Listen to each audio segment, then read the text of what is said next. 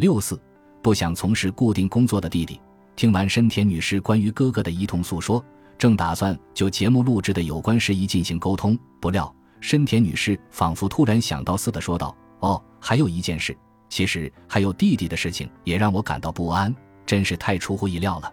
节目组原本以为深田女士只有一个哥哥，因此完全沉浸于她关于哥哥的诉说中。”以至于忘记了确认一下您兄弟姐妹一共有几人。由于节目组冷静不足，导致疏忽了对基本事实的确认。倘若不是深田女士主动开口提起她弟弟的事情，就被忽略过去了。在此，节目组成员一同表示深刻的反省。深田女士的弟弟现年三十六岁，由于高中时退学，因此他的最终学历仅为初中。迄今为止。他弟弟没有从事过任何正规雇佣制的工作，一直在断断续续的打零工，没有稳定的工作，又至今未婚。深田女士对弟弟抱有的不安在于，将来他可能会对自己提出经济上的要求。和哥哥相比，弟弟性格开朗，乐于与人交往，人缘很好，也很崇拜深田女士。他不像哥哥，由于自己一个人独立生活。因此，日常生活完全不在话下。深田女士和弟弟一同出去喝过几次，两人的关系还是不错的。只不过，弟弟没有一份工作干得长，这成了深田女士头痛的根源。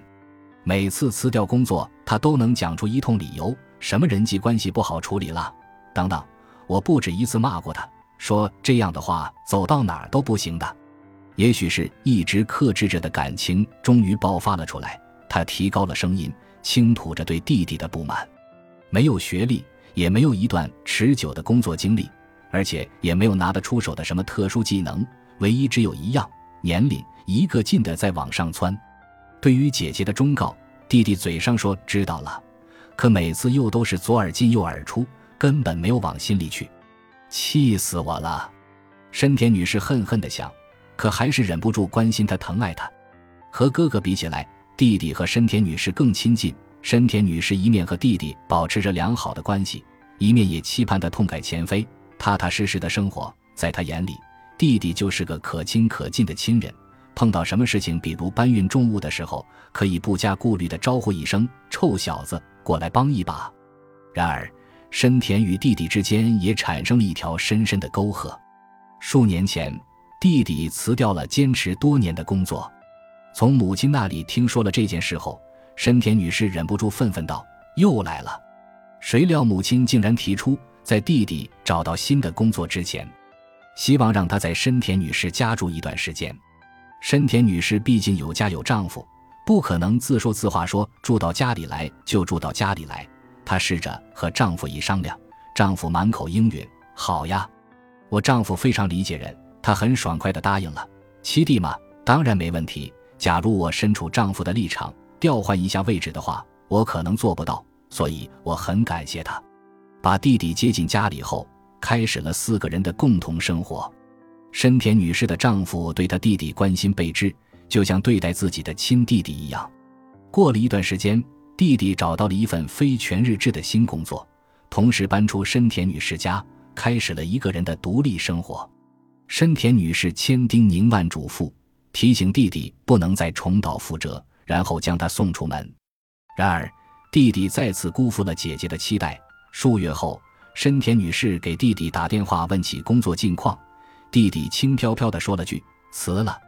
一问缘由，说是看不惯那个上司。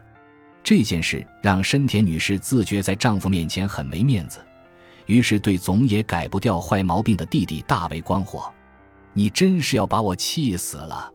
看不惯上司，这算什么理由？你叫我跟你姐夫怎么解释？丈夫假装毫不介意，但是深田女士非常介意弟弟给自家丢了面子，她觉得再这样下去可不行，于是狠狠心，发誓跟弟弟不再联络。她的举动近乎绝交，将弟弟的联络方式从手机里删除。之后数年一次电话都没有打过，也没有见面。弟弟如今在哪里，在做什么？深田女士一概不知。肯定还是老样子，游手好闲的，不好好工作。照这样下去的话，等到年纪一把的时候，弟弟怎么办？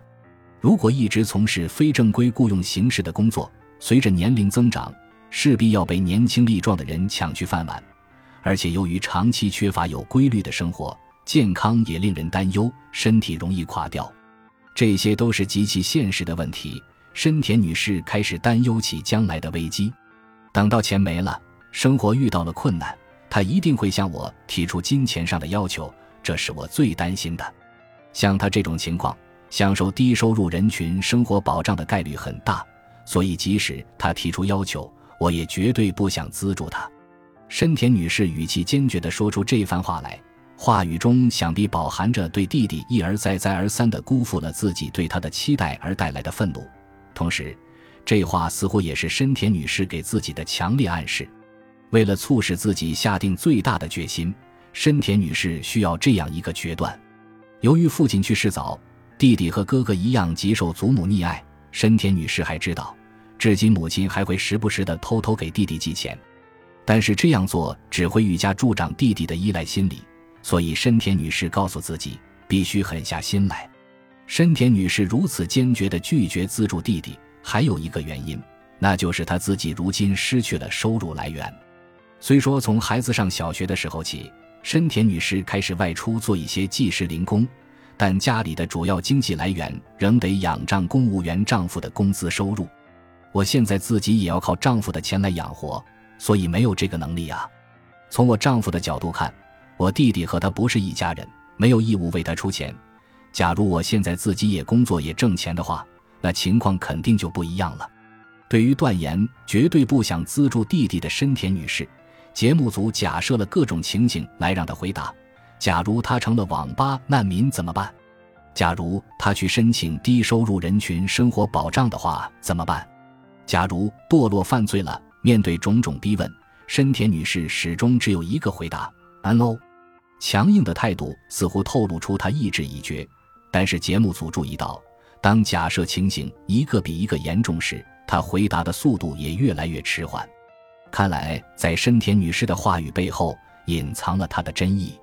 为了探出真意，节目组继续穷追猛打地问道：“万一您弟弟走投无路自杀？”深田女士不会后悔吗？沉默片刻之后，深田女士终于说道：“等到了真正走投无路的时候再来找我，只要没到那一步，就别来找我。虽说姐弟姐弟的，总归不免感情上会舍不得，但是但凡自己有一点点能力，就不应该想当然的觉得别人一定得帮你。但是这个分寸很难处理好吧？是啊，说真的。”兄弟姐妹这种关系真叫人头痛啊！假如不是兄弟姐妹的话，早就该斩断就斩断了；假如不是兄弟姐妹的话，早就斩断了。这句话终于吐露了深田女士的真意。哪怕你想斩断，但是亲情的纽带是斩不断的，内心深处必定紧密相连。哥哥也好，弟弟也罢，尽管感觉到某种危机，并为此担忧。但还是会在自己力所能及的范围内分担对方的忧难。然而，若一味强调经济上的资助，就会让人犯难。通过采访，节目组深深感受到了这种无奈和由此带来的烦躁不安。最后，节目组希望在此将深陷于兄弟姐妹危机苦恼之中的深田女士的声音传达出来。为了真实的传达，以下文字一律依照深田女士的口语原话。但愿让所有人能听到她迄今不为外人知悉的真实的心声。我觉得兄弟姐妹这个东西真的叫人很为难。假如能够轻易舍弃情分，倒好了。可是真要舍弃，又是不舍得的，真叫人头痛。真的，我说的将来那一天或许会到来。